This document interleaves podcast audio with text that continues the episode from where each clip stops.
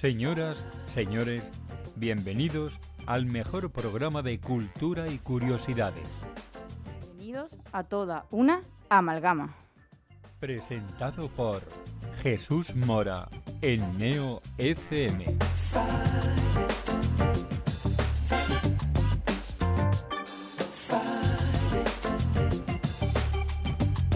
le haremos ver que él... Buenas noches a todos. Eh, soy Carlota, no Jesús Mora. y bueno, debuto hoy como presentadora en Toda una Amalgama. Me escucharéis más a menudo. Y primero quería dar las gracias por porque hayan contado conmigo y espero estar a la altura. También tenemos dos debutantes eh, con nosotros. Tenemos a Aaron, buenas noches. Hola, buenas noches. ¿Qué tal? ¿Cómo estás? Muy bien, un poco nervioso. Normal. ¿Qué nos traes? Pues voy a hablar esta noche de CRISPR, la herramienta de edición genética que ya durante bastantes años ha estado dando titulares, marcando ser la herramienta que va a revolucionar el mundo. Pero esta noche hablaremos en concreto de sus orígenes, sus orígenes españoles, y de cómo surgió el descubrimiento de esta técnica, de esta herramienta. Pues la verdad es que, bueno, suena interesante, pero no son menos interesantes el resto de curiosidades que también tenemos en la mesa. Eh, nuestro otro debutante, Alfonso Bolaño, ¿qué tal estás? Hola, ¿qué pasa? Buenas noches. ¿Qué nos vas a hablar? Bueno, al, al hilo un poco de un libro que traigo aquí, que se llama De Evaluación Continua, que es de un profesor de Instituto Catalán, que se llama Andreu Navarra. Voy a hablar un poco de cosas relacionadas con la educación, un poco la problemática, la actualidad y una serie de reflexiones de un par de premios Nobel de Economía también sobre la educación y, y por dónde vamos. No voy a proponer ninguna solución porque todas las que se proponen son absolutamente irrealizables, como dice en el libro, porque los que la proponen nunca han dado clase. Pues estamos deseando escucharte. Y también tenemos en la mesa una persona que hacía mucho tiempo que no se pasaba por aquí, que bueno, no es debutante, pero vamos, eh, está nervioso igual que el primer día, ¿verdad? Buenas noches, pues sí, encantado, un placer volver a estar frente de los micrófonos, ya hacía unos pocos meses que no venía por aquí. Bueno. Así que eso, encantado de estar aquí con los nuevos compañeros y darle la bienvenida. Pues Juan, vas a empezar tú y nos vas a hablar de la herencia de los romanos, ¿verdad? Efectivamente, voy a basarme en un libro que ha escrito Emilio del Río, que se llama Calamares a la Romana, que cuenta así de manera bastante simpática y amena, pues eso, curiosidades del día a día de la forma de vivir de los romanos, que nos permite darnos cuenta realmente de lo parecidos que, que somos nosotros y de cómo nuestra sociedad se construye sobre muchas bases eh, de la misma forma que ellos. Y también, pues, da, saludar desde aquí a Manu, que está en la técnica, que, bueno, también es debutante, pero vamos, que lo está haciendo como, como si llevara toda la vida aquí. Y bueno, también quería saludar a los compañeros Luisa y Waldo, que no han podido estar aquí con nosotros, pero que nos están escuchando. Así que bueno, os esperamos mmm, y esperamos que os guste este programa, que bueno, va por ustedes. Así que, bueno, antes de empezar, eh, por favor, estáis tardando en seguirnos en nuestras redes sociales, porque estamos en Twitter, en Facebook, en Instagram. En Twitter nos llamamos Toda una Amalgama. En Instagram, ¿cómo nos llamamos? A ver, Juan, ¿cómo nos llamamos en Instagram? En Instagram, Toda una Amalgama. Y en Facebook, a ver, Aaron, ¿cómo nos llamamos en Facebook? Esta me la sé, me la sé, mmm, toda una amalgama. Perfecto, pues ya sabéis, toda una amalgama en todas nuestras redes sociales para más contenido. Así que, bueno, pues aquí ya hechas las presentaciones. Vamos a empezar con el primer tema de hoy, con Juan García, la herencia de los romanos en nuestra vida cotidiana. Ver que él es el responsable del descuartizamiento y que de ninguna manera nos someteremos al chantaje. ¡No hay chantaje! Nos han desangrado los Bueno, pues hoy, al igual que ya hicieran los Monty Python en aquel clásico de los 70, La vida de Brian, al cual pertenece el fragmento que hemos escuchado, vamos a preguntarnos qué han hecho los romanos por nosotros, ¿no? qué costumbres y qué hemos heredado como sociedad en nuestra vida cotidiana desde hace más de, de 20 siglos, muchas de las cuales, como he dicho, recoge Emilio del Río en su libro Calamares a, la Romana. Por nuestra parte, para hacer este acercamiento, vamos a meternos en la piel de, de, un ciudadano romano en su día a día, al que, al que vamos a llamar Fabio. ¿vale? Pongamos Fabio, es un ciudadano que vive en Roma, en las afueras, en un bloque de pisos, lo que ellos llamaban una ínsula de varias plantas, y, y es peluquero, lo que llamaban un tonsor, se dedica a eso. Pues él vive en las afueras de la ciudad porque, al igual que pasa hoy en día en la mayoría de las capitales y en las grandes ciudades, el alquiler en el centro está a unos precios disparatados. Si, si recordamos la figura de, de Marco Grasso, el general que derrotó a Espartaco, eh, nos podría dar alguna lección sobre especulación inmobiliaria, porque el buen señor, cuando se producía uno de los habituales incendios en alguna vivienda o las inmediaciones, salían ardiendo, pues eh, aprovechaba la situación para en el momento de confusión comprar las viviendas por un precio más bajo del que les correspondía y luego eh, lucrarse con, con, el alquiler. O sea, un, buen ciudadano, digamos. Pero bueno, volvamos, volvamos a Fabio, que eh, se encuentra un poco malhumorado por la mañana, recién despertado, porque no ha podido dormir bien. Y es que en toda la noche no ha parado de escuchar el sonido del trasiego de carruaje y de carro. ¿Y esto por qué? Porque en tiempos de Julio César hubo un decreto para regular el tráfico durante el día. Y es que, eh, imaginaos el volumen, el trasiego que había durante el día, que llegaron a prohibir eh, que los carruajes y los carros con víveres y con provisiones eh, patrullaran por la ciudad durante el día. Solo podían hacerlo durante la noche. Entonces, claro, toda la noche, pues imaginaros para abastecer a toda una ciudad con un millón de habitantes como Roma, pues un caos, un ruido. El tráfico, eso sí, eh, estaba regulado por algo que también nos sonará muy familiar a nosotros, los pasos de cebra. Los romanos tenían pasos de cebra. Eran una disposición de losas de piedra que se colocaban en horizontal entre acera y acera y dejaban un hueco para que las ruedas de los carruajes pasaran por en medio y bueno, y los ciudadanos, los peatones pudieran cruzar de un lado a otro. Tenían unos 30 centímetros de altura, o sea que imaginaros la, la envergadura. Total, que Fabio va de camino a su peluquería y el primer cliente que está ahí es un viejo conocido, al que vamos a llamar Marco. Y Marco es un señor de bien, un ciudadano muy pudiente, de clase acomodada, que vive en, en, un cortijo. Y digo un cortijo porque a pesar de la creencia que tenemos de que la vivienda tradicional andaluza es de origen árabe o andalusí, realmente se remonta a los tiempos de la antigua Roma. Sigue en la misma estructura que las domus romanas se organizaban con un atrio central en torno al que estaban dispuestas las, las estancias de la habitación. Total, que Marco empieza a contarle a su peluquero, empieza a contarle los detalles de la cena de anoche. La cultura de sobremesa después de la cena entre los romanos estaba muy extendida y se prolongaba durante varias horas con vino, con charlas, recostados en su triclinium. Y, y bueno, aunque en esa época no existían los coches y no había esta preocupación de bueno, eh, yo no bebo que, tengo que coger el coche. Sí que tenían una figura muy curiosa y muy parecida que llamaban el árbiter vivendis, que se dedicaba a básicamente controlar lo que bebían.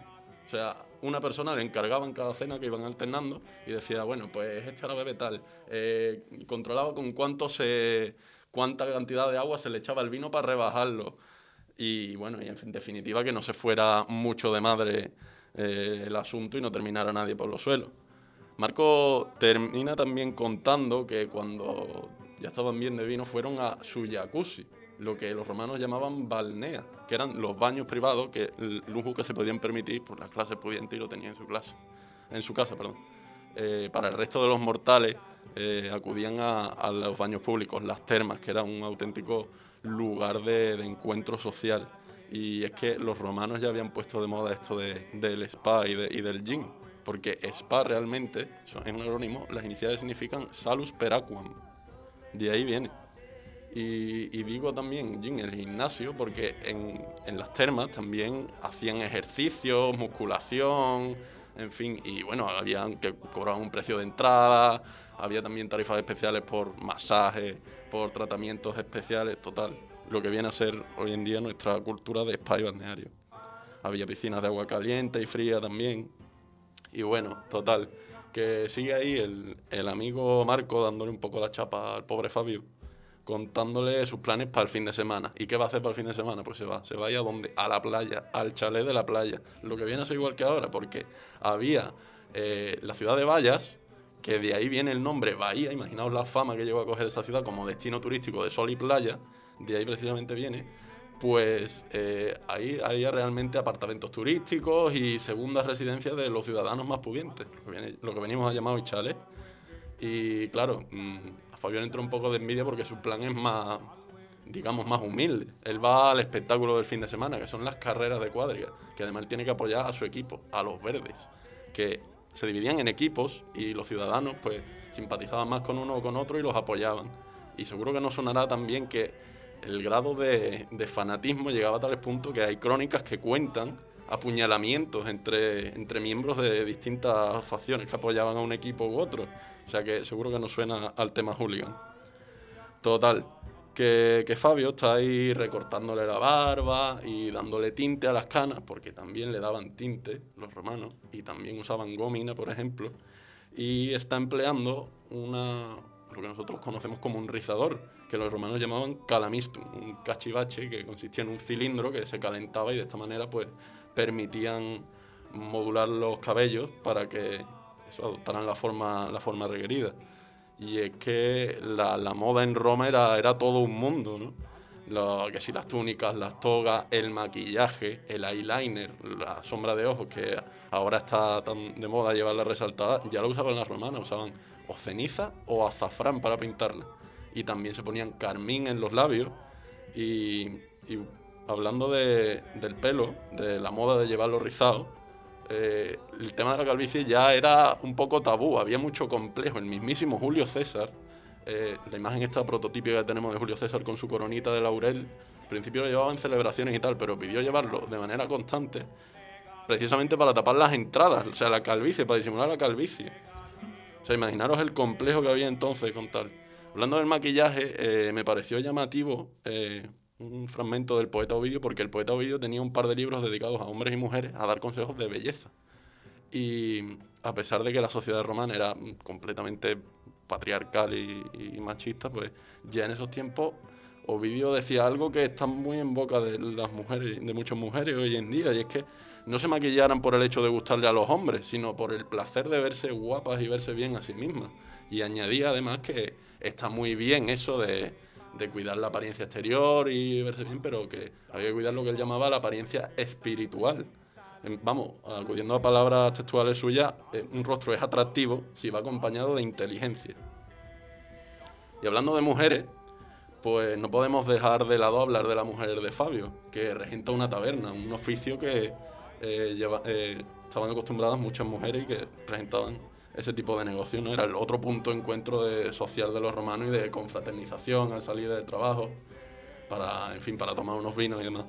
Y, y claro, entre confraternización y hacer migas, pues fue como, lógicamente, la esposa de Fabio se terminó, Julia, se terminó casando con él. Porque los romanos se casaban, era una ceremonia privada que no tenía carácter civil ni religioso, pero que ya, por ejemplo, usaban ali- alianzas, una, sortija de oro que llamaban el anulus. De ahí viene nuestro, el nombre de nuestro dedo, el anular. ¿Y por qué este dedo? Porque, bueno, no sé, supongo que sonará la, mm, el dicho de que hay una vena que conecta desde el dedo anular hasta el corazón. Entonces, ese, ese era el motivo. Y por otro lado, también las novias iban ya de blanco y se ponían un velo que el novio descubría durante la ceremonia, que es algo que ha llegado hasta nuestros días porque, bueno, claro, los cristianos se lo, se lo terminaron apropiando. Y el matrimonio en sí era contemplado como un deber cívico hasta tal punto que había una concepción parecida a la que muchas parejas se plantean hoy en día el tema de ahorrar, ¿no? De vamos a casarnos que vamos a ahorrar. Es que había impuestos especiales para los solteros porque eso estaba como mal visto estar soltero. Total, que a propósito de- del color blanco que, que usaban las novias, eh, es importante, parece curioso mencionar que tenemos asociado eso, que los romanos siempre iban vestidos de blanco, y no es así. O sea, esto se debe a que durante el Renacimiento las esculturas estas de mármol blanco pues habían perdido los pigmentos naturales que le daban color, o sea, lo habían perdido, y, y claro, y este color blanco, símbolo de pureza, ensalzando los valores de, la cultura clásica, pues lo aprovecharon los renacentistas para utilizarlo como, como símbolo de esta época, y por eso, hasta nuestros días, a toda, la mayoría de las estatuas han llegado de, de color blanco. El color blanco, además, con esa pureza, nos recuerda la blanca Navidad que nos permite hablar de... Es verdad que la Navidad tiene otros orígenes que no tienen nada que ver con los romanos, pero los romanos tenían una celebración parecida en esa época que era también como una mezcla con el carnaval, que llamaban la Saturnalia, que era también en torno a diciembre, y en la que intercambiaban regalos con amigos y, y parientes. Y hay además dos elementos claves de nuestra manera de entender la Navidad que son heredados de los romanos. Uno son los villancicos.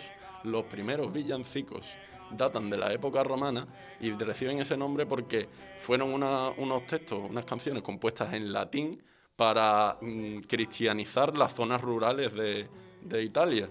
De ahí las zonas rurales, las villas, villancico. De ahí viene. Y otra cosa que seguro que también sorprenderá, el roscón de reyes. El roscón de reyes los romanos comían algo muy parecido. Es que no es que comieran una torta dulce con forma redonda, con frutos secos y dátiles, que nos puede recordar mucho al roscón de reyes. Es que le metían un haba dentro. Le metían un haba dentro que era símbolo de buena suerte y de fertilidad, pero ya a medida que fue avanzando la, tradición, pues fueron incorporando dentro de este dulce, también metían monedas de oro o figuras de cerámica, lo que convirtió a Lava en todo lo contrario, en el premio, el peor premio, lo contrario a la buena fortuna. Total, que en resumidas cuentas, mm, nuestro amigo Fabio perfectamente podría pasar por Juan, si lo pensamos así a grosso modo. Y nos permite ver muy claramente la, todas las trazas que han dejado los romanos en nuestro idioma, nuestra arquitectura y nuestro patrimonio, además del funcionamiento básico de nuestro sistema de derecho. Hoy en día, será eso que llaman el carácter latino, seguimos teniendo mucho de romanos. Y por cierto, una última cosa para terminar, una costumbre que se asocia como muy española, como es la cabezada después de comer, tiene su origen en eso, en la hora sexta del día después del comer, a la hora, a la hora que se echaban ese, ese descanso, de ahí la hora sexta, la palabra nuestra, siesta.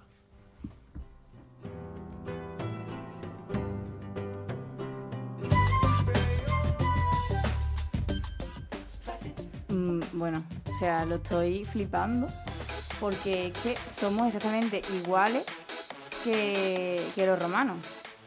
Y no sé, es que he estado viendo las caras vuestras y creo que Alfonso también se ha quedado impactado. He disfrutado muchísimo porque aparte que lo ha contado muy bien, es que me ha parecido súper interesante. Me gustaría decir dos aportaciones de los romanos. Una es muy conocida, evidentemente, que es la adopción. Yo tengo una hija adoptiva y le doy las gracias a los romanos por haberla regulado con tanto detalle. Y otra es una aportación que yo no sé si ha pasado directamente, pero eh, Juan nos ha contado que los romanos hacían botellonas. Lo que pasa de una manera un poco diferente a la nuestra. Se iban a las plazas públicas y aparte de beber mucho vino, tocaban el tambor. Con lo cual, en realidad, cuando ahora la gente mayor se queja de la botellona, que se vaya, que se vaya a Roma y tenga 100 tíos tocando el tambor El debajo de su ventana, totalmente. mucho peor que ahora, mucho peor que, que la música a tope, porque imaginaros, evidentemente eran clases ociosas, pero al final no hemos cambiado tanto, como dice él, somos prácticamente idénticos. Yo, yo que soy abogado en ejercicio, pues evidentemente sé que del derecho romano ha pasado mucho a, a la cultura occidental nuestra y, y- y nuestro derecho es una mezcla de- del derecho romano y, y del código napoleónico, que es sobre todo el que regula el, el matrimonio. Pero lo de Juan me ha dejado flipado, me voy con la sensación de haber aprendido un montón de cosas, me voy muy contento. Eso suele pasar siempre en toda una amalgama porque es que aprendemos absolutamente de todo. Y a mí lo que más me ha llamado la atención ha sido lo de, lo de los solteros, ¿no? Que estaba como mal visto, que menos mal que eso parece que va cambiando con el tiempo y los solteros ahora son una clase social. Pero no me quiero imaginar en esa época el pobre muchacho, la pobre muchacha que no tuviera su pareja. Sí, efectivamente. Es que eso que se escucha muchas veces que es un poco una burrada, ¿no? De, vamos a casarnos que pagamos menos impuestos. Pues era tal cual ahí, ocurría así. y al hilo de lo, de lo que ha comentado Alfonso, ¿no? De, de las botellonas, las, prim- las primeras botellonas con música y tal. eh, Es lo mismo que he contado también de la diferencia entre las clases pudientes y las populares, porque en los, eso, las clases con más, más adineradas en sus casas se podían permitir hacer lo mismo, con, también con música y hacían como una especie de karaoke porque cantaban, había algunos que cantaban y ponían a los esclavos a tocar instrumentos como la flauta o la lira para eso, para acompañar la velada. Y bueno, y podían tirarse hasta, hasta las tantas. Desde luego que mm, Fabio se podía llamar Juan, se podía llamar Alfonso, se podía llamar Aarón, vamos. Sí, me estoy acordando de una cosilla más que siempre ha sido un poco controvertida, porque en teoría eh, el gazpacho también era invento de los romanos. Sin embargo, eso yo lo he visto no discutido. Sí, de- vamos, de hecho lo de Santi Ponce dicen, nosotros inventamos el gazpacho en Itálica. Pero parece que no era exactamente igual, porque los romanos parece que no le echaban pepinos, pero sí que les gustaba la sopa fría de verdura, porque tenía muchas vitaminas para las tropas, era una cosa muy fresquita. Sí. Las tropas acantonadas en sitios de mucho calor, que no hacía tanto calor como ahora, pero en Santi Ponce en aquella época eh, Claro. era brutal, y todos los acantonados en el sur de España, aunque en Italia también hace mucho calor, entonces parece, parece ser, y, si lo sabe alguno de Santiponce, que lo diga por redes sociales, que, son los padres de, del gazpacho. También me parece una buena aportación, a mí me encanta, desde luego. No, sí, además tiene todo el sentido del mundo porque al final, 2.000 años o 4.000 o 10.000, la tierra es la misma y en nuestra tierra que hay tomates, hay oliva para aceite, eh, hay verduras, las hortalizas para, los, condimentos del gazpacho, Entonces, no conocía, no conocía eso, esa creencia, pero, por ejemplo, se había escuchado que hacían como una especie de paella, porque comían arroz con conejo y le echaban caracoles. Que bueno, al fin y al cabo es un, antecedente directo de la paella, prácticamente. Lo, que sí era muy diferente era en el tema del vino, porque ellos le echaban especias y, alguna vez ha aparecido algún barco romano estos hundidos, han sacado los vinos intactos, los han subastado por una pasta y, y alguno ha tenido la curiosidad de probarlo. ¿no? y le echaban tanto condimento que para nuestro gusto actual sería insoportable. Sin embargo, a ellos les parecía como un, signo de sofisticación. Como dice él, había mucha diferencia entre las clases sociales. Más o menos hacia donde vamos ahora. Y, luego, en eso nos parecemos los romanos. lo de la siesta me parece que es un punto que deberíamos señalar para que luego nos digan, es que no, los andaluces dormían mucha luego nos señalan con pero... Los romanos dormían siesta, chavales. Exacto. No, no es nada que hayamos inventado nosotros. ¿Y, los toros? ¿Los toros sería también como una herencia de, la lucha de gladiadores contra eh, animales? sí, yo he escuchado que, sí, pero la verdad que no, lo tengo estudiado, no lo tengo comprobado. Si, por ejemplo, volviendo al tema del vino, nos vamos con una cogorza hoy nada más de hablarlo. Eh, yo, eh, el, el, vino mm, también cuando lo tomaban sin... Hay muchos escritos de cronistas que hablan de verdaderas resacas y de remedios para paliar la resaca cuando tomaban el vino sin rebajarlo con agua, que era como lo tomaban ellos. Y, es verdaderamente gracioso porque Emilio del Río recoge testimonios directos de eso, de cómo dando consejos para curar resaca. Decían que si una hoja de laurel, masticarla, en fin, toda clase de... Bueno, como sigue habiendo ahora, que yo creo que nadie conoce un... Cada uno tiene su propio remedio para la resaca.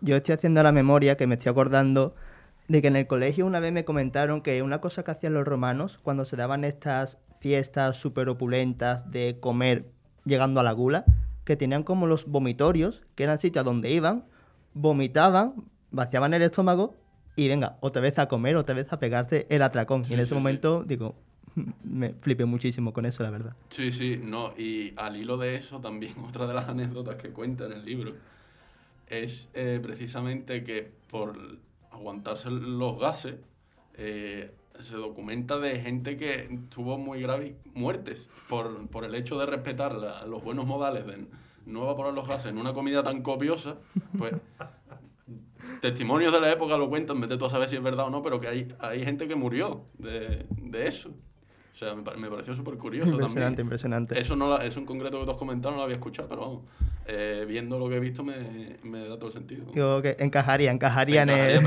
en, el, perfil. Ayer, ayer leí yo en un, en un libro de Lava Galán eh, las groupies antiguas, como las seguidoras ahora de los grupos de rock, por ejemplo, que los radiadores tenían groupies. y había mujeres que dejaban a sus maridos, a sus familias y se iban a vivir con un gladiador y, eran como los famosos de la época, ¿no? Una época donde evidentemente la, publicidad no llegaba a todo el mundo, en tu ciudad, en Roma tal, pues si tú eras un gladiador de éxito, pues tenías un montón de seguidores y, tenías derecho prácticamente a todo. Bueno, eso es, me imagino que de toda la vida de Dios, ¿no? Siempre hay el, el excelso el que triunfa arrastra un montón. Y era, claro, en la sociedad romana, que al final era conservadora, pues eso era un escándalo, porque mm. había mujeres de alta cuna que se iban con gladiadores que eran unos tirados en la época, claro. No me extraña después de haber escuchado lo de los hooligans que se mataban entre ellos, o sea que realmente no me extraña que la gente se volviera loquísima. Y al hilo del siguiente tema, que bueno, no lo he dicho, pero yo aparte de presentar hoy, pues también voy a presentar un tema, no se pierdan las buenas costumbres. Y yo voy a hablar del chandalismo, pero quiero saber, lo, a lo mejor los romanos usaban chanda, porque es que yo ya me espero cualquier cosa. Entonces, pues mm, no lo sabemos, lo dejamos en el aire, pero vamos, que yo ya me espero de todo. Así que voy a hablar yo ahora pues del chandalismo.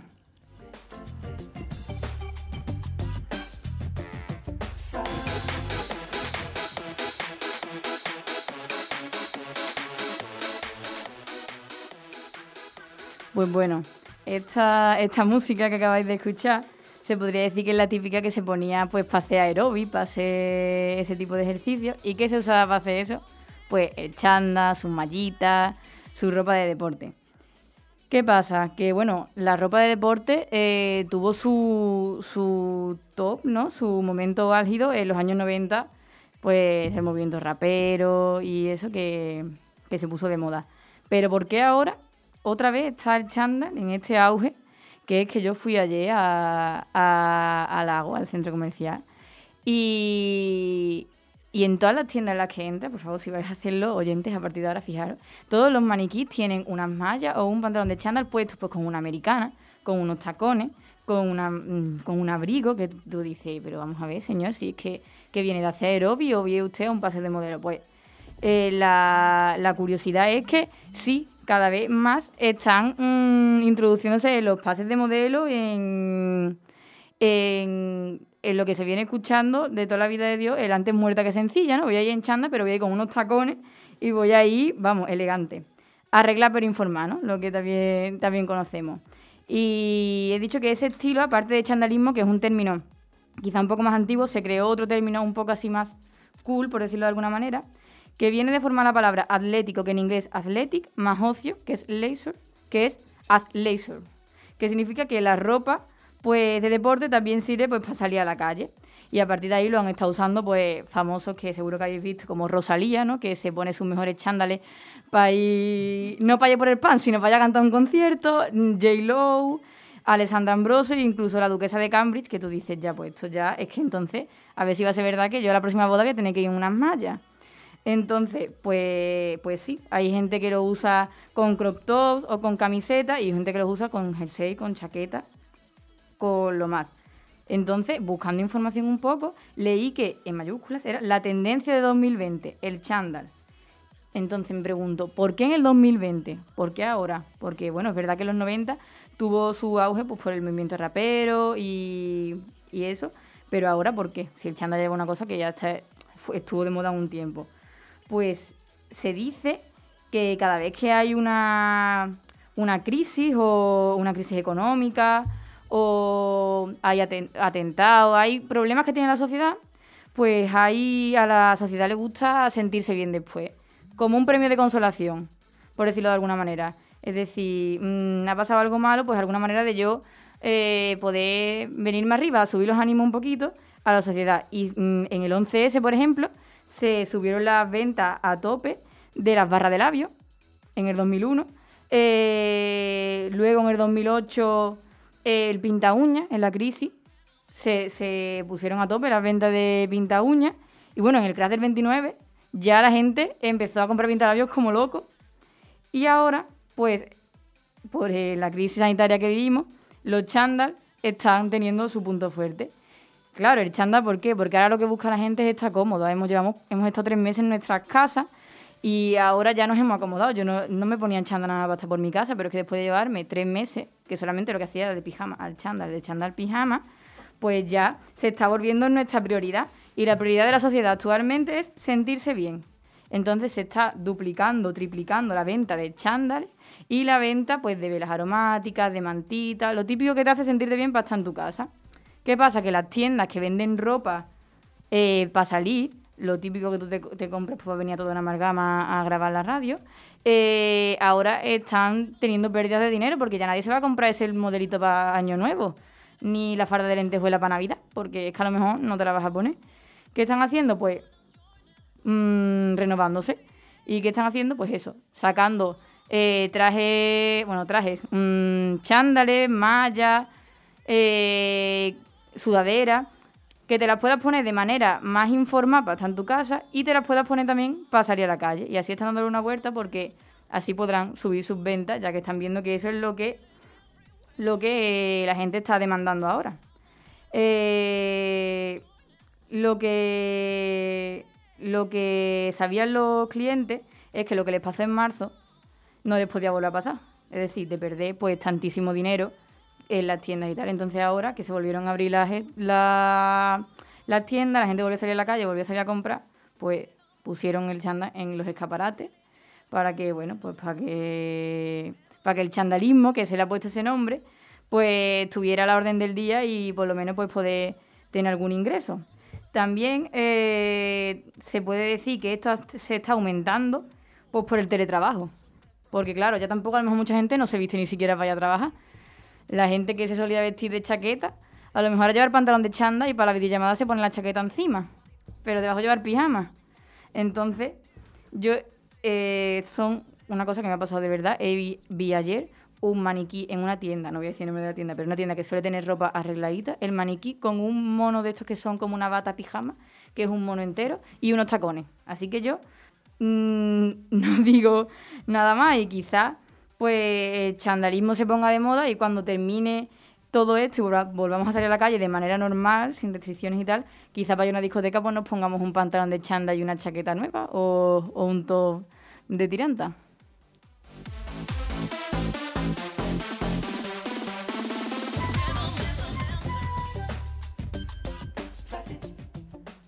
Yo no sé si ustedes sois mucho de chanda o no. Yo, de hecho, estoy totalmente a favor de normalizar el chándal como prenda de etiqueta. O sea, yo llevo alguna vez traje de chaqueta, estos zapatos que te aprietan, este pantalón que te queda súper cogido, digo, voy guapo, pero no voy cómodo. Yo como con un chándal no voy en ningún otro momento.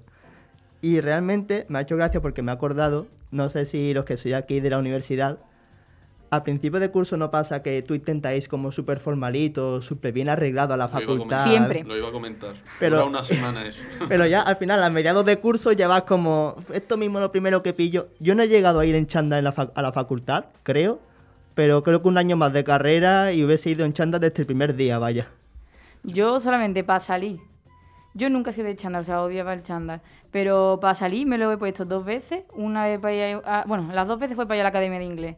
Porque yo estaba tan a gusto en mi casa y me di cuenta que tenía inglés con la estufita puesta. Y digo, me voy a cambiar, chanda y para adelante. Y me puse el chanda y para adelante. Yo a mí hay dos cosas de la cultura esta de- del chanmal- chandalismo, ¿no? El Sí, sí, athleisure, chandalismo. ¿Cómo es el término? Me lo apunto. At leisure. Athleisure. Pues una es que eh, ha pasado, o sea, el chándal que era como una ropa así, eso, de, de estar por casa, de hacer deporte, algo barato, así que te pone un día cualquiera. Ahora realmente, como se ha puesto de moda, te encuentras unos precios por los chándales y por las chaquetas que eso como si fueran productos de lujo y sigue siendo el mismo chándal. Y luego otra cosa eh, es eso. eh, yo creo que el, viene un poco también por el, está renaciendo todo lo que es el amor por los retros, ¿no? O sea, lo que estabas comentando de que de estar en los 90 tal, no sé, yo creo que está muy de moda también todo lo que es ochentero, noventero, incluso setentero. La estética yo creo que está evolucionando, pero mm, regresando Cogiendo un poco, cosas, sí. añorando eso. Es verdad que el otro día, el otro día vi, buscando información y tal, una, una cuenta de moda que, bueno, hablaba de, de eso, de otra vez del renacer del chándal, de ponernos para la cabeza, y salían fotos de, bueno, una actriz que la tiene la gente siempre como mucho de referente, que es Jennifer Aniston, cuando más joven y salía ella pues por la calle con su chándal y su chaqueta de cuero, entonces también es lo que tú dices, cogiendo cosas antiguas y llevándolas a la actualidad, pero que no deja de ser, al fin y al cabo, yo creo que una manera de, la, de las tiendas como de, de volverse a sentir útiles de alguna manera, ¿no? De volver a tener beneficio, porque realmente no creo que este año vaya a haber muchas ventas de trajes de chaqueta o de, o de ropa arreglada, como quien dice, vamos. Yo, yo voy a contar dos anécdotas sobre el chándal debido a mi avanzada edad. Una vez que, eh, vosotros no lo sabéis, pero en los años 80 los chandalistas lo llamaban a los yonkis tirados, que, se picaban por las esquinas porque iban siempre en chándal. Entonces chandalista era como un término despectivo de mira el tío ese que se está ahí pegando un pico de heroína tirado por las calles. Y, eh, y otra es respecto a lo que habéis contado de la universidad, cuando yo estaba en primero de carrera, eh, un compañero se le ocurrió ahí un examen final de Derecho Civil en chándal, no le dejaron hacer el examen.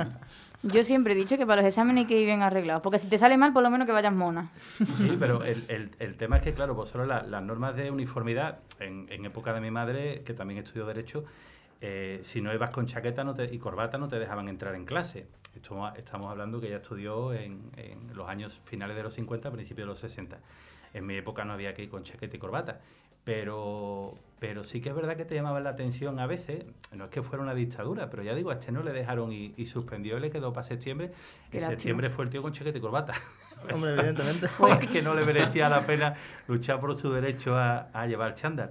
Y lo que ha contado Juan de, de- de esto de la moda retro, En realidad lo que le gustaría a la gente es conseguir un, un chándal Adidas de, yo qué sé, de Muni, de los Juegos Olímpicos de Muni, De o de. Montreal, que eso sí que es chulo. Lo que pasa es que esos cuestan, tú lo ves en internet y Sí, sí, cuestan sí. muchísimo dinero. Sí, Además sí. que tenían un diseño virguero. Los de ahora son un poco, a los que os gustan los chándal, yo lo siento mucho, yo en mi vida, excepto para hacer deporte, pero por ejemplo, mi hija que es fan de los chándal, es que para ella es imprescindible, ella solo se viste con chándal prácticamente.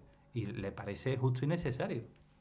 Es que es verdad que hay gente que, que no sabe vivir sin chándal. Yo es verdad que eso nunca, nunca he sido muy de ponerme chándal, pero es verdad que cuando estuvimos confinados, yo es que me da- digo, es que o me acostumbro entro en depresión todo el día con el chándal y como en depresión tampoco estaba en plan la cosa, pues que me tenía que acostumbrar.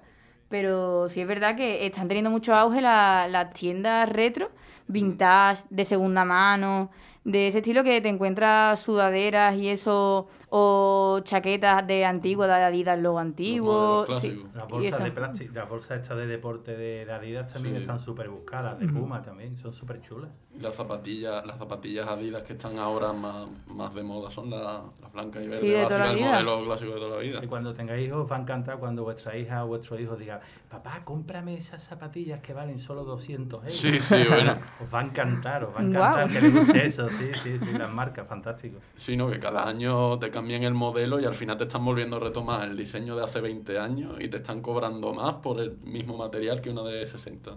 Totalmente.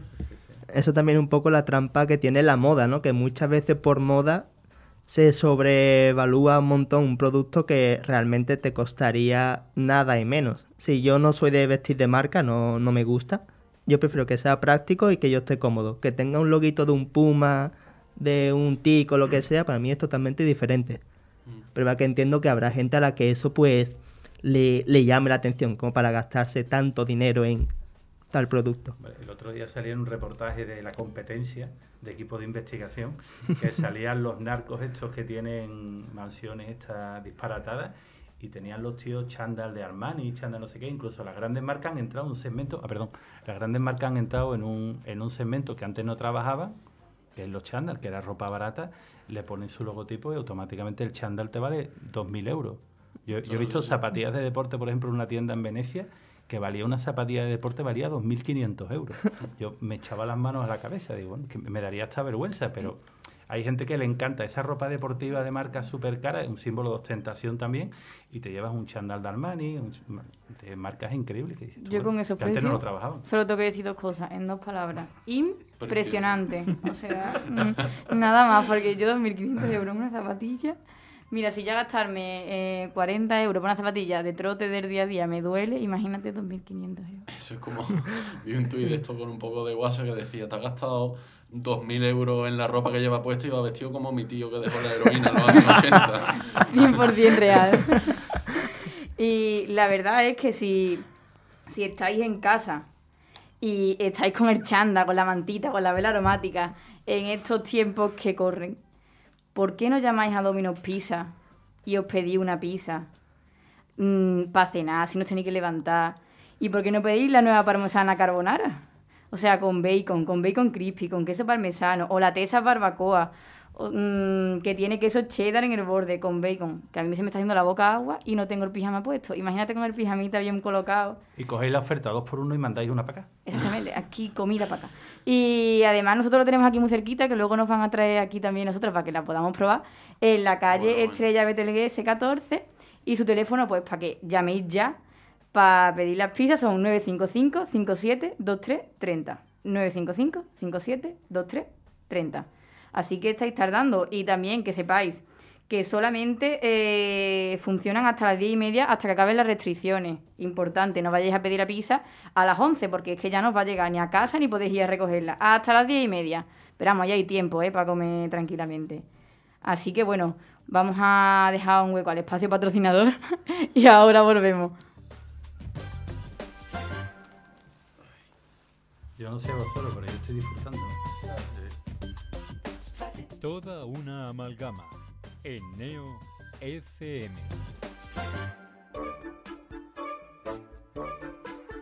Neo FM. ¿Por qué? Porque Neo FM es la que más me gusta. ¡Hey! ¿Conoces el programa más curioso de la radio? ¿Sabías que las personas que saben más de un idioma tienen menos riesgo de contraer Vamos a hablar demencia? un poquito de eso, de lo que son las ciudades ideales. lo que- ¿Sabías que el polo sur es mucho más frío que el polo norte? De acuerdo con varios estudios, su consumo desmedido tiene relación directa. El Vaticano abole el Index Librum Prohibitorum. Sevilla del siglo XIV. Raíces del Sefarad. Presenta a uno de los superhéroes más conocidos de todos los tiempos, Superman. Toda una amalgama. Los martes de 22 a 24 en Neo FM.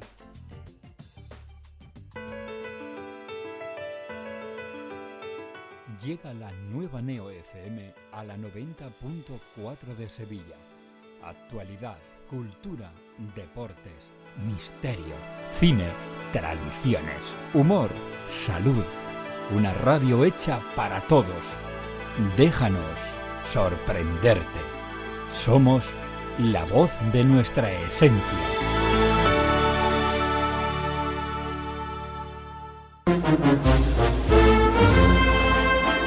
Primera luna llena de la primavera.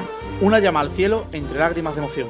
Una saeta al anochecer bajo el sonido de las bambalinas. Un intenso aroma a incienso y azahar que recorre las callejuelas de Sevilla. Una semana que nunca acaba. Una pasión llamada esperanza. Fran Gutiérrez les trae cada lunes a partir de las 10 de la noche toda la pasión y toda la esperanza de nuestra Semana Santa. Pasión y Esperanza, el programa cofrade de Neo FM.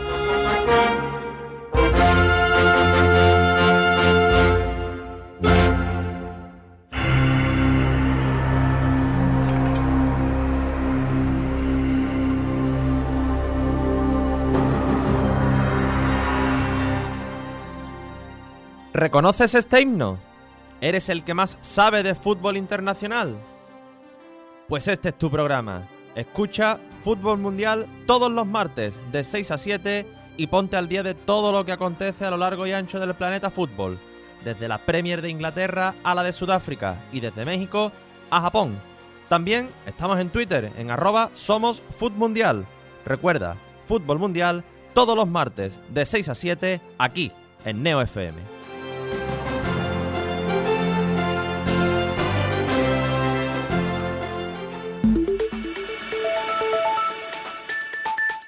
Neo FM. Desde Sevilla para el mundo. Estás escuchando toda una amalgama en Neo FM.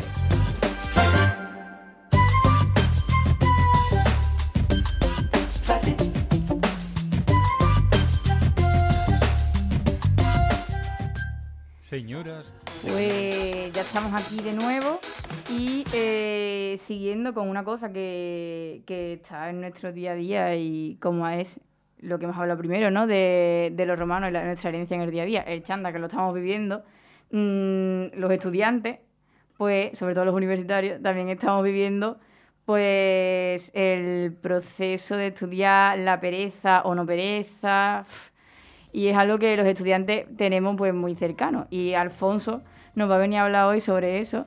Además me consta que tiene algunas anécdotas súper curiosas para contarnos. Así que eh, te estamos esperando. Bueno, buenas noches otra vez.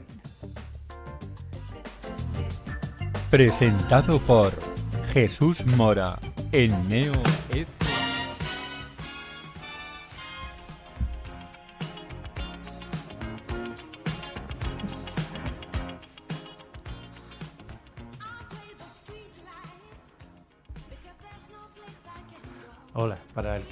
No conozca lo que está sonando de fondo, eh, pertenece a la banda sonora de La Brigada de Charky, una película de mi época con Bar.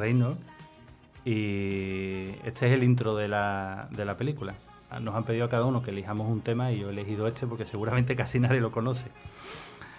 Bueno, vamos a ver. Tengo aquí un libro que se llama De Evaluación Continua. Eh, lo recomendaron en el país de.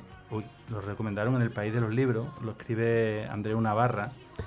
Y eh, es el punto de vista de, un- profesor de instituto que, sin pretender tener razón ni nada, cuenta una serie de anécdotas. Yo también fui profesor en tiempos y también podría contar algunas cosas.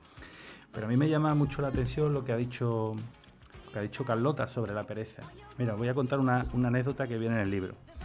Eh, un profesor, el profesor este llega, llega a clase eh, y dice examen. todo el mundo, todo el mundo saca las hojas y se pone a hacer el examen, excepto, excepto una alumna que no para de llorar. Y, tampoco quiere salir fuera, dice aquí, para verbalizar la causa de su llanto. Al final, al final el profesor indaga y la alumna le dice que lloraba porque tenía que leer.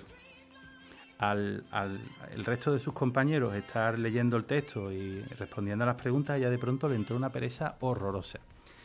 Eh, Andrés Navarra tiene una serie de, teorías sobre esto y, dice cosas que, claro, yo tengo, yo tengo una hija de 17 años que estudia segundo de bachillerato y yo le veo la pereza. Hay veces que eh, comentamos ya lo- los abuelos cebolletas, porque yo tendría edad para ser abuelo, eh, ¿por, qué, por qué no funcionan las cosas? Y parte parece que es por la pereza. Y os cuento, cuento una cosa eh, que hacemos un poco un chiste, pero que realmente es una, realidad un poco triste.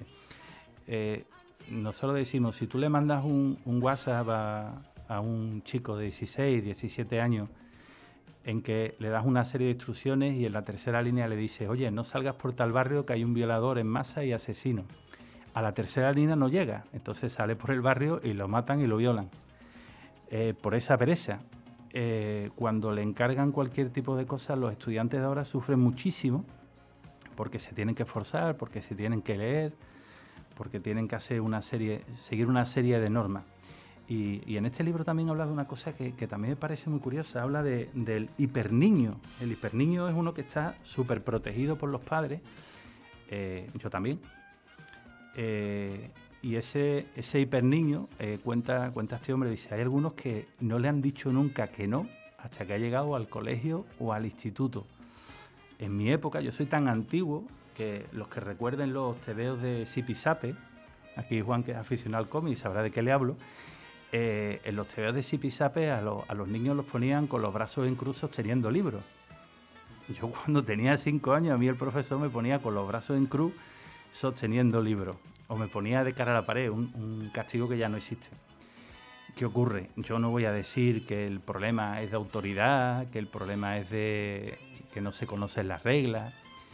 Lo que pasa es que mm, cuando yo miro para atrás, me, me parece que de alguna manera teníamos muy asumidos cuál era el papel de cada uno. Yo no entendía a los mayores, a mí me castigaban o me, o me hacían cualquier cosa y yo no sabía qué estaba pasando, pero como los mayores me parecían unos seres desconocidos, con unas reglas desconocidas, pero tenía asumido, pues todo lo, todo lo, soportaba. Y ahora, sin embargo, es al contrario, no, no se acepta ninguna regla, entre otras cosas, porque en conflicto, y yo lo he sufrido, de un padre con un alumno, ocurre que siempre, eh, perdón, de un profesor con un alumno, el padre siempre se pone de parte del alumno, aunque no tenga razón. Ese hiperniño al que nunca se le dice que no, lo estamos creando nosotros. Después en este libro también habla de una cosa que viene relacionada con eso, el desprestigio del docente. Yo he sido profesor aproximadamente unos 10 años. Conforme, pasaba el tiempo, yo iba notando como, eh, aparte de la pereza de la que he hablado, como que los alumnos no, no reconocían la autoridad de, de la enseñanza. No me refiero a la autoridad de uno que va a imponer unas reglas, y no, sino simplemente una persona que a lo mejor sabe un poquito más que tú y te puede transmitir una serie de conocimientos. Y sin embargo ellos no, no, lo, no lo vivían así, yo, sí lo, yo se lo vivía así. Yo veía al profesor y decía, este sabe mucho más que yo y me va a enseñar cosas. Aparte que yo era un poco repelente y me encantaba el colegio. Pero, pero ahora esa, esa sensación de vengo aquí a que me enseñen cosas, no, hay, hay un enfrentamiento. Y después hay otra cosa que, que dice el libro, eso sí a mí me devasta, eh, me devasta. Eh, eh, un docente, ahora mismo no recuerdo el nombre, dice una cosa brutal. Dice, el, el problema de la educación es que no conseguimos transmitir esperanza. Los profesores no consiguen transmitir esperanza. Yo tengo aquí a, mi lado a, unos chicos que al que menos le llevo 35 años. Yo no sé si ellos perciben igual que, que lo que les espera afuera es terrible. Cuando yo era chavalete, eh, yo pensaba, bueno, saldré, estudiaré, cumpliré con mi obligación, eh, o sea, casaré, eh, tendré un futuro X. Y ahora, sin embargo, los profesores parece que no consiguen transmitir a sus alumnos que lo que viene va a ser mucho mejor, que cumpliendo con, con su trabajo, con sus obligaciones, esforzándose, porque el, el- alumno tiene un, un desánimo a la hora de salir fuera. Eh, hablaba en este libro de este hombre, hablaba con una, con una psicóloga de un colegio que decía que la, se produce en los alumnos una ansiedad por la incertidumbre. Dice, recordar el pasado de manera obsesiva produce tristeza y depresión, pensar en el futuro de forma fija produce ansiedad. Yo evidentemente no, no, sé cuáles son los males de la educación, pero eso sí me llama, sí me llama la atención. Cuando yo hablo con mi hija, con sus amigos, ellos siempre, siempre me dicen, es que para lo que hay fuera, es que el futuro que nos espera, y, a veces escucho a otros abuelos cebolletas como yo y dicen, es que mm, estos son excusas para no hacer cada uno cada uno lo que tiene, son excusas para, para, no luchar, para no esforzarse. Pero es que nosotros como sociedad no le estamos transmitiendo a los niños, a los chavales, a vosotros tres que estáis aquí, porque yo podría ser vuestro padre, que, que lo que está fuera es mejor todavía, que hay esperanza, que hay posibilidades. Hombre, quedándote en tu casa no. Pero no, no, lo, no lo hemos conseguido, no lo hemos conseguido transmitir. No sé por qué. Y la, voy a terminar con, una, anécdota, no, recuerdo ahora mismo el, nombre del, premio Nobel de Economía, pero hubo un premio Nobel de Economía que lo, tildaron en Estados Unidos de comunista, diciendo que, en realidad el nivel de, de la educación... ¿Puede ser? Ah, no, no, ahora vuelto que el nivel de la educación había bajado voluntariamente, una especie de teoría de la conspiración, porque los grandes poderes económicos querían que la gente estuviera poco formada, porque alumnos poco formados eh, son alumnos poco combativos, son alumnos que no luchan por sus derechos, que se, limitan a comprar bienes de consumo y a no dar problemas. Eso, eh, además, surte a la industria de personal poco preparado, pero sin ambiciones y con una frase del economista Jane Ackerman, Jane Ekman, que fue premio Nobel de Economía también en 2002, que decía, es más, es más rentable invertir en párvulos que en bolsa. Se refería a la rentabilidad para la sociedad de invertir en educación.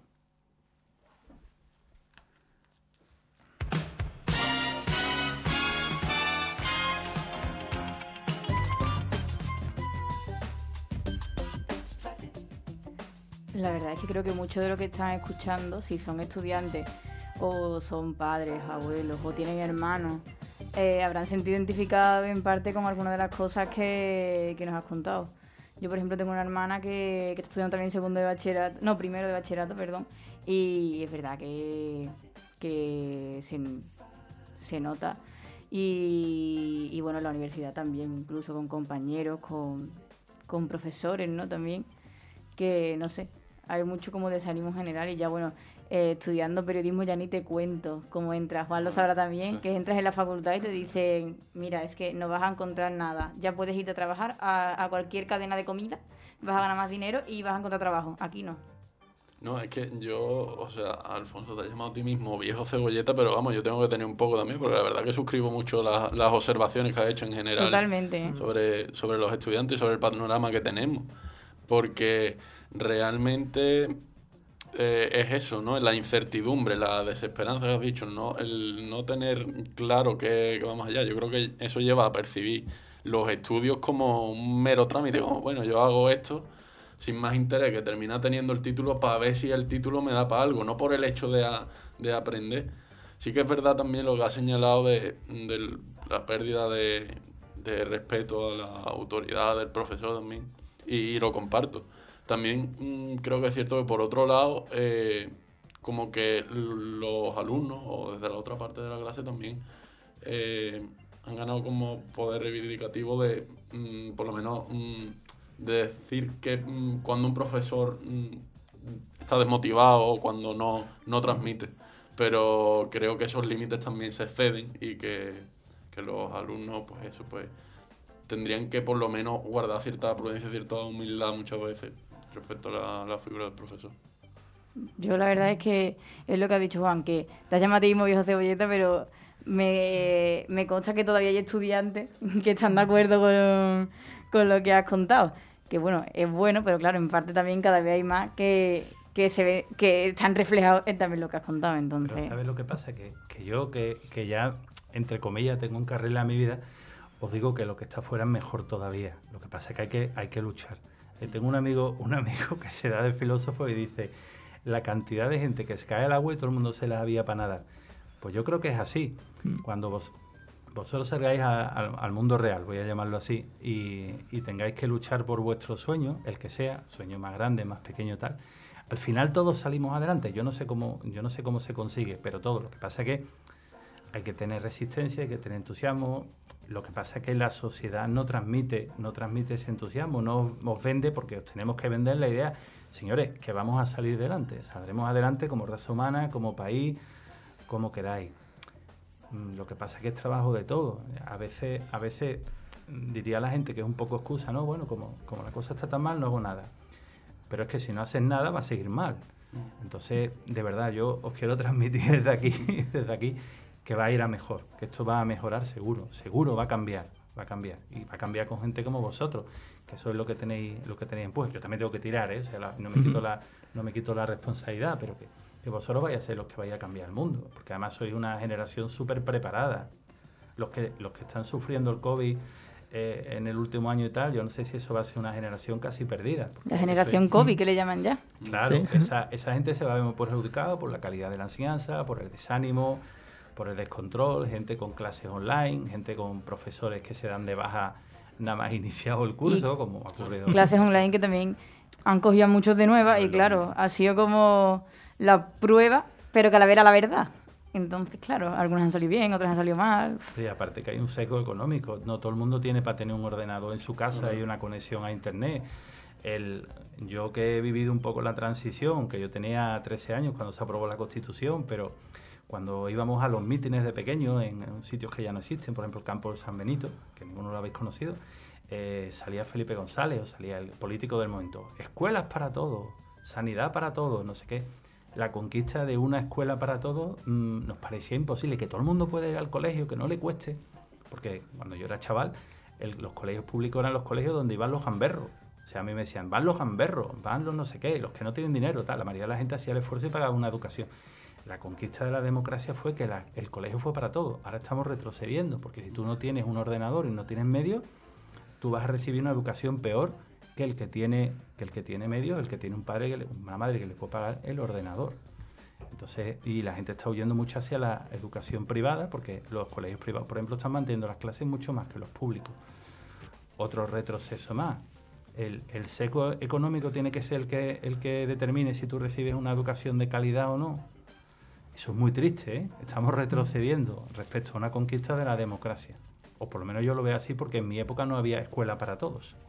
Sí, al final yo creo que... Perdón, iba a... Bueno, yo quería decir que estoy de acuerdo con lo que habéis dicho realmente. Y mi opinión, a raíz de mi vivencia y de opiniones de otros compañeros y de otras personas, eh, considero que se basa un poco en el sistema educativo per se. Habéis dicho eso, que no nos motiva, que no nos ilusiona con lo que nos podemos encontrar fuera. Pero es que yo creo que el sistema educativo está inmerso en sí mismo.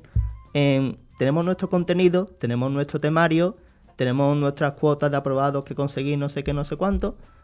Y es lo que hay que cumplir. Muchas veces no interesa que el alumno aprenda o no aprenda, lo que interesa es que apruebe el examen. Un examen que en muchas ocasiones se aprueba a base de memorizar. Memorizar, memorizar, escupir en el examen y venga que es el siguiente. Hace poco leí un- una cosa que decía que los jóvenes están más interesados hoy en día en opositar que en emprender. Y creo que es un poco esa mentalidad de me han enseñado siempre a mecanizar procesos, a mecanizar teoría, a absorber, absorber, y no me han enseñado a hacer cosas, a crear cosas. Siempre he sido un sujeto pasivo de la educación en vez de un sujeto activo. Tuve la suerte hace tiempo de estar en Dinamarca, pude bichar un poco lo que es la metodología Montessori de educación y totalmente diferente. O sea, no hay clases como tal, no se dividen a los niños por edades. Cada niño puede estar haciendo en cada momento lo que quiere y cuando quiere, incentivando así pues su, su interés, su interés natural por las cosas. Pues la verdad es que eh, espero que se, hayan, se hayan sentido de reflejados eh, los oyentes como, como nosotros y bueno, que también nos haga reflexionar un poco de hacia dónde vamos con la educación, que bueno, es la base de una sociedad. Y bueno, ya sin más dilación presentamos el último tema de hoy. Mm, espero decirlo bien, porque he estado practicando, pero no sé cómo saldrá. La herramienta de edición genética CRISPR. Perfecto, lo has dicho genial. Va a hablar Aaron Garrido sobre este tema. Vale, pues como hemos dicho, ya para acabar esta noche,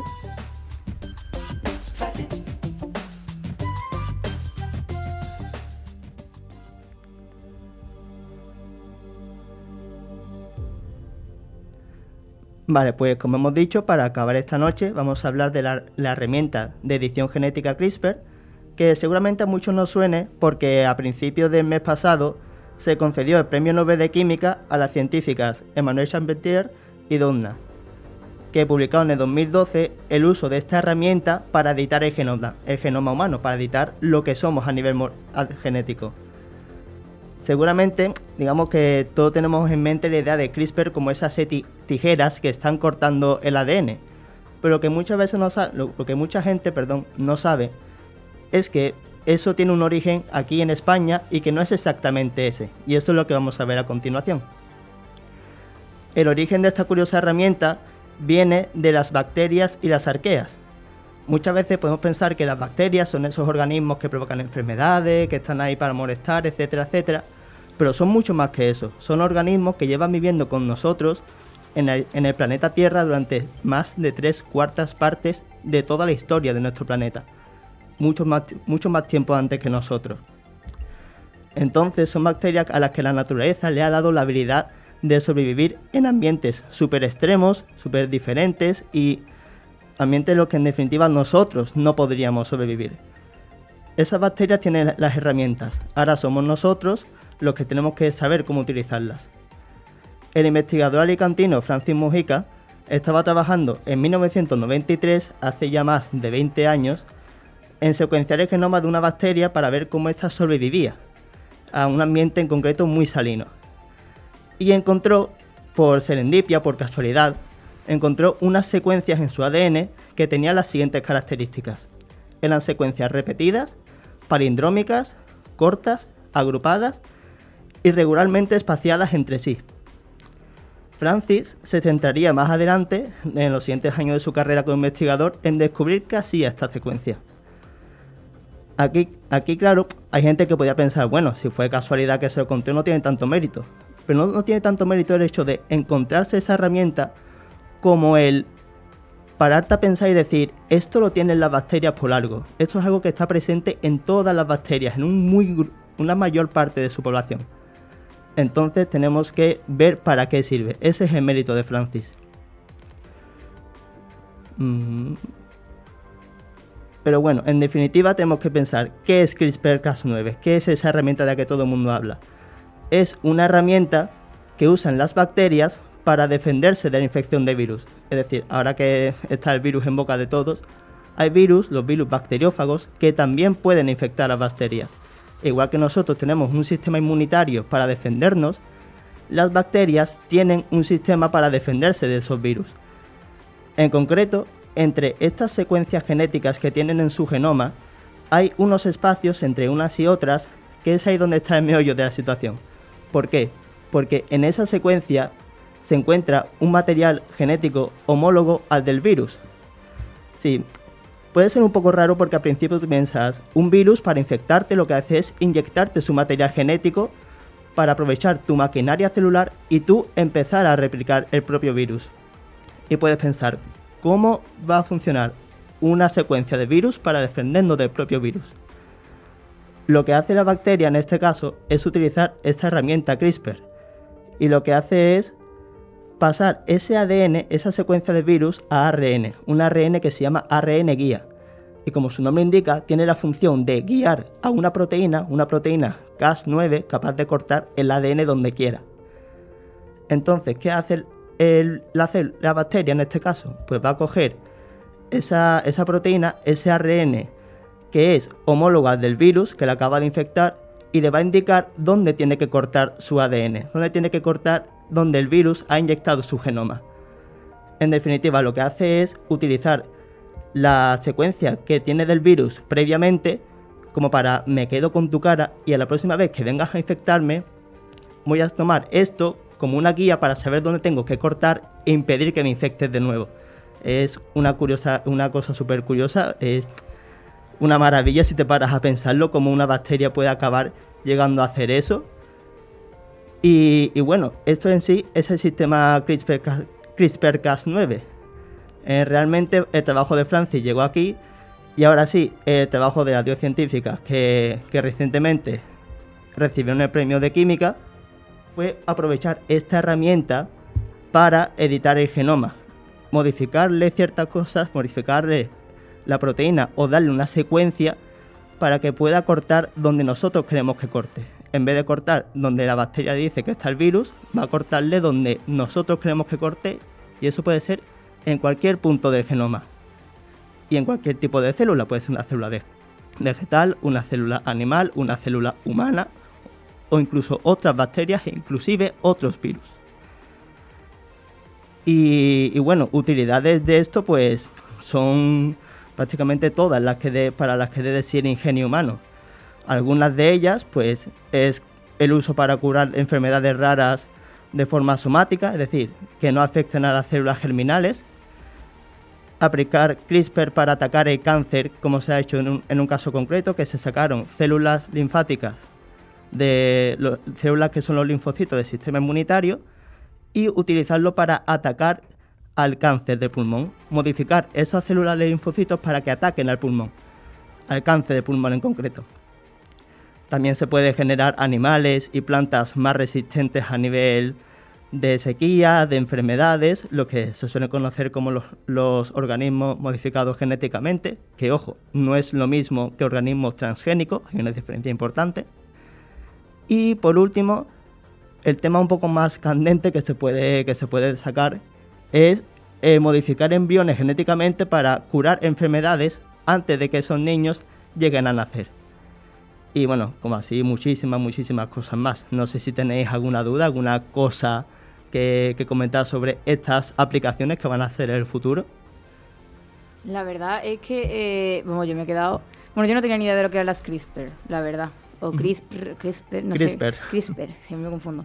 Pero la verdad es que mm, eh, entraríamos en un debate bastante interesante, pero se nos está acabando el tiempo, el cual vamos a tener que seguir el debate fuera de micro. Pues, mm, siento mucho que los oyentes no vayan a poder no vayan a poder escucharlo. No sé si alguno de los compañeros quiere hacer algún apunte pequeñito, les doy permiso. Ahí está el futuro, en invertir en ese tipo de empresas y ya nos tiene que dar miedo a la calle. me gustaría decir, con eso último que has dicho, eh, lo que hizo este hombre, Francis Mujicas, fue ciencia básica. Una ciencia que suele estar un poco más dejada de lado porque no tiene una finalidad práctica. No es voy a coger esta proteína para tal enfermedad la ciencia básica es la ciencia que se hace para descubrir por descubrir, por conocer el mundo. Y en este caso ha sido esa ciencia la que ha dado la oportunidad de editar el genoma. Así que más que una empresa es la investigación pública, la investigación en ciencia básica. Pues ahí queda, la verdad, con toda la razón del mundo. Y vamos a tener que despedir ya. Eh, si queréis seguir el debate, los oyentes, pues ya sabéis, en nuestras redes sociales podéis comentarnos todo lo que queráis. Y bueno, empiezo a despedir, empiezo por Alfonso. ¿Qué tal este primer contacto? Me lo he pasado estupendamente y le doy las gracias a los compañeros porque he aprendido un montón. Pues nada, te esperamos en los micros a la próxima y bueno, Juan, también. Bueno, pues un placer haber estado de vuelta y la verdad que sí que ha sido un programa súper dinámico, muy fluido y que un placer haber coincidido con ustedes. Esperemos que a los que han estado escuchando les haya parecido igual de interesante. Y bueno, Aaron, despido contigo que eres el último que ha hablado. ¿Qué tal? Me consta que estabas nervioso. Sí, estado muy nervioso, se habrán notado seguramente. Cosas de, de no dormir siesta, llego por la noche muy cansado.